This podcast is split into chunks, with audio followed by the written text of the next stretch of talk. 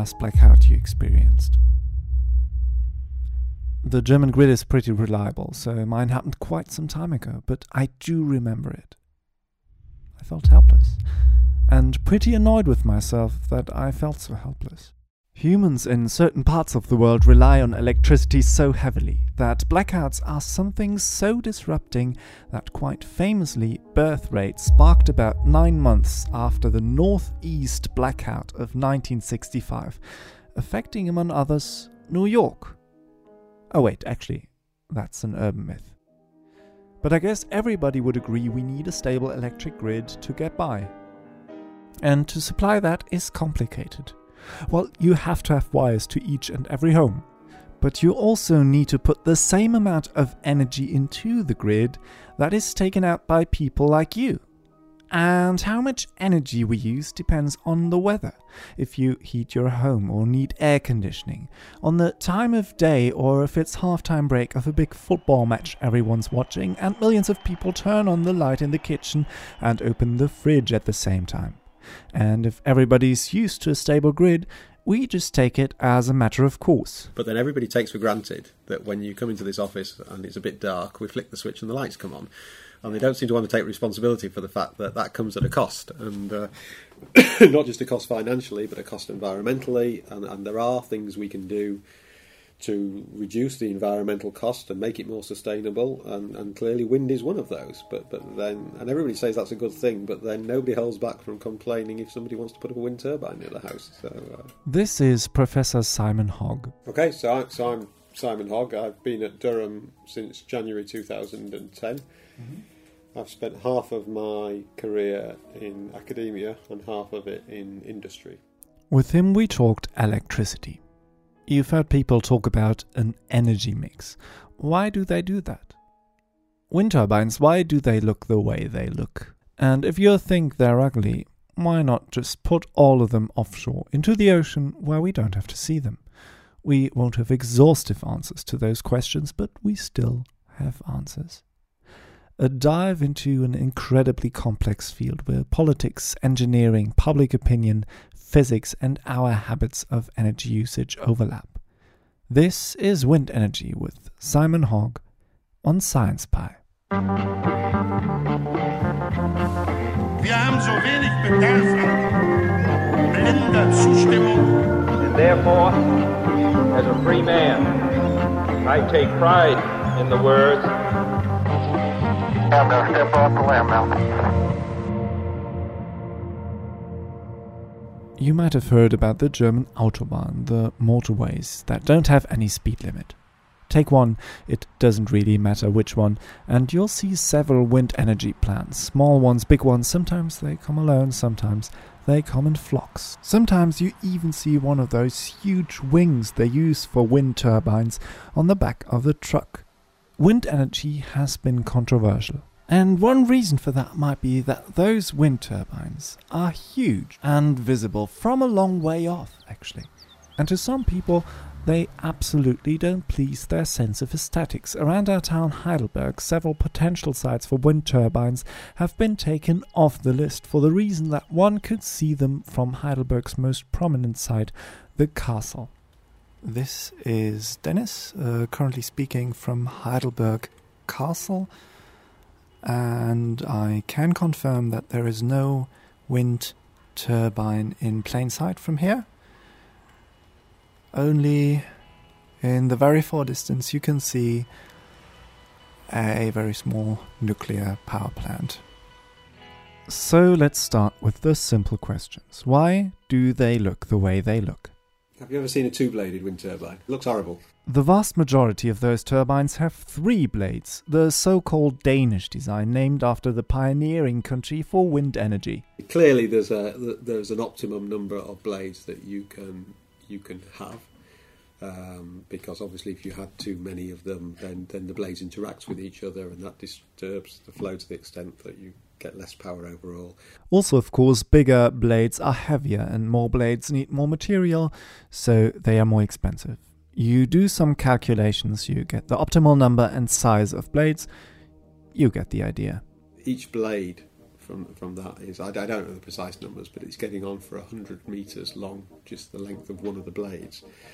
So if you can imagine what the the circle in, within which the blades turn, you're about 150 meters plus diameter for that circle. I once saw one of those turbine blades on a truck on the motorway. This is me, Dennis, um, on the German Autobahn, walking alongside a wing for a wind turbine. They are massive. Wow, this thing is huge. There are pictures on the internet showing how a Boeing 707 can easily fit within the diameter of those wings. The driver of the truck just gave me and my microphone a weird look. The blades of those turbines are so long that when turning, they reach incredible speeds. But you know, you're certainly talking, you know, of order 100 miles an hour. Actually, they won't move much faster than that. There is some sort of speed limit. The air behaves really differently at around 30 40% of the speed of sound, so they shouldn't move faster than this, which is about 150 miles per hour. So really, you want them um, um, sufficiently far away from the ground that they get reasonably uniform flow, and they don't hit anybody. If you don't want the wings of your turbine to hit anybody, you have to attach them to a pole. If you're a developer for wind turbines and you don't want to bother with all the stuff on the ground, trees, mountains, and communities petitioning against you, you can, of course, put them in the sea. On the beaches near Durham and Newcastle, an area called Teesside, you can see quite a lot of those. Some of them, uh, there's some near here at uh, Teesside that are, are look like they're very close, and the um, uh, lifeguards are finding they're having to pick people up occasionally because they they try and swim out to them, and they imagine that they're much nearer than they are because they've no idea how big these things really are, and they get the scale wrong. And they start swimming out to them and get into difficulties because they're, you know, it's a long, it's, it's, it's very much further than you really think it is, and they you know, they have to be rescued. People are not good at estimating distances, even mathematically apt people, so please don't get yourself into danger. But with all its advantages of putting wind turbines on the sea offshore, there are, of course, disadvantages. So, so yes, in terms of visual impact and environmental impact, offshore wind is is is better, but it's not without its issues. You know, there is there is um, um, concerns over what it does to sea life. There is concerns over uh, um, in, in, um, things like, for example, radars. So, believe it or not, when the blades are going down, airports can pick them up. When the blades are going round, airports can pick up radar shadows that could be mistaken for aircraft and things. So, we, you know, there are there are issues there, um, um, etc. So, so it's not it's not completely you know, when you construct the things, uh, if they are, uh, if, if if they're piles, if if the foundations for the turbine are piled into the seabed, then uh, you know, I don't. If you've ever been swimming in a swimming pool, and uh, somebody's dropped something metal or whatever that's hit the bottom of the swimming pool, you can hear it from an awful long way off. If you ever try that, well, you imagine what it does to the sea life if you're thumping with huge machines, thumping great steel piles into the seabed, and you can, you know, you can certainly distress dolphins and the like, and, and ultimately you can you could kill them. There's a lot of research done on how sea life reacts to noise, but if you only think about us humans and people revolting against those wind turbines, it'll be easier to put them in the sea. And it's easier to install bigger. It's not easier to install, but it's easier to accommodate very large wind farms and very large numbers of, of wind of wind far, of wind turbines. I don't know what you picture when you hear very large wind farms. In terms of categorization, there's round 1, round 2, and round 3 offshore wind farms. Round 1 wind farms are quite close to the shore, round 2 are a bit further out, but still quite near. Let's have a look at a planned round 3 wind farm on a site called Dogger Bank, a large sandbank with an area of more than 17,000 square kilometers. It's called the Dogger Bank because it's actually quite shallow, even though it's in the middle of the North Sea. In fact, 8,000 years ago, it was an island. All right, so, and I've heard it said, I don't know whether this is true or not, in really rough wave conditions, the seabed can actually get exposed sometimes. so, so, uh, so it's not that deep uh, on a lot of the Dogger Bank, which is why it's a prime site. Because, of course, it's easier to build wind turbines in shallow water if you want to have a pole directly attached to the ground of the sea. So there's nothing there yet but it's it's been consented by the uh, Crown Estate in the UK, and the development rights have been given to a developer who will be moving forward with looking to what extent they're going to develop that site. The size of it, it's like a UK county. It's massive. Okay, it's a huge area, and uh, there is the consenting. The or the consenting is looking at putting anything up to nine gigawatts of wind turbines just on that one site. 9 gigawatts is about a fourth of the total energy used in Great Britain. It is also more than the installed electrical capacity of the world's largest nuclear power plant and would supply about 1.5 to 3 million American households or about 4.5 million German households. You'll need about a hundred of those massive wind turbines for 9 gigawatts. And then if the blades are, are you know, let's say 100, and- I think they're actually bigger than this, but if the blades are 150 metres in diameter, and you need at least, because of interaction effects, you need at least two and a half diameter spacing between the turbines. So you can only put up two or three turbines at most per kilometre horizontally. And if you put them in rows, you need eight turbine diameters downstream, so you need a couple of kilometres between rows.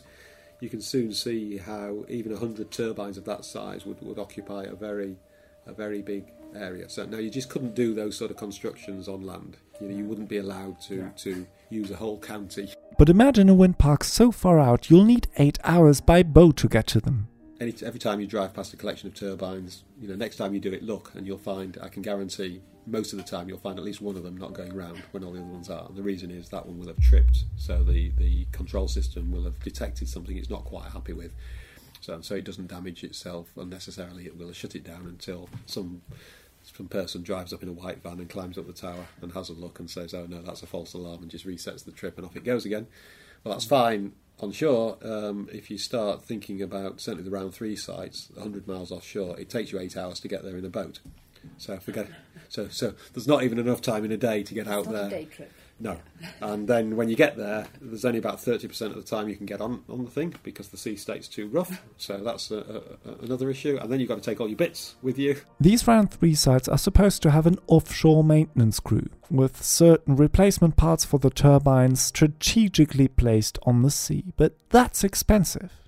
But with all those doubts, there is a pioneering country Denmark. How do they do it? And why might other countries hesitate to follow Denmark's example? That will be in our next episode. Yes, this one also has two parts. In the next episode, we will be back with something you haven't thought about but is incredibly important for your supply of electricity. That'll be in one of the next episodes with Simon Hogg. Music by Sergei Rachmaninov, played by Vadim Chaimovich, Scott Holmes, Chris Zabriskie, and David Mumford. You might not be aware, but today is Writers' Review Day. That means that it's the perfect day for you to write us a review, which you can not only do on iTunes, but also on Stitcher, TuneIn, wherever. We try to be everywhere.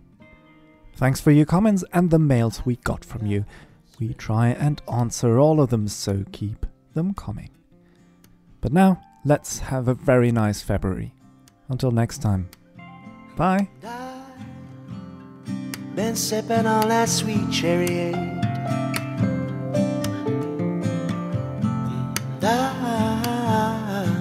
Laughing and smoking in the shade.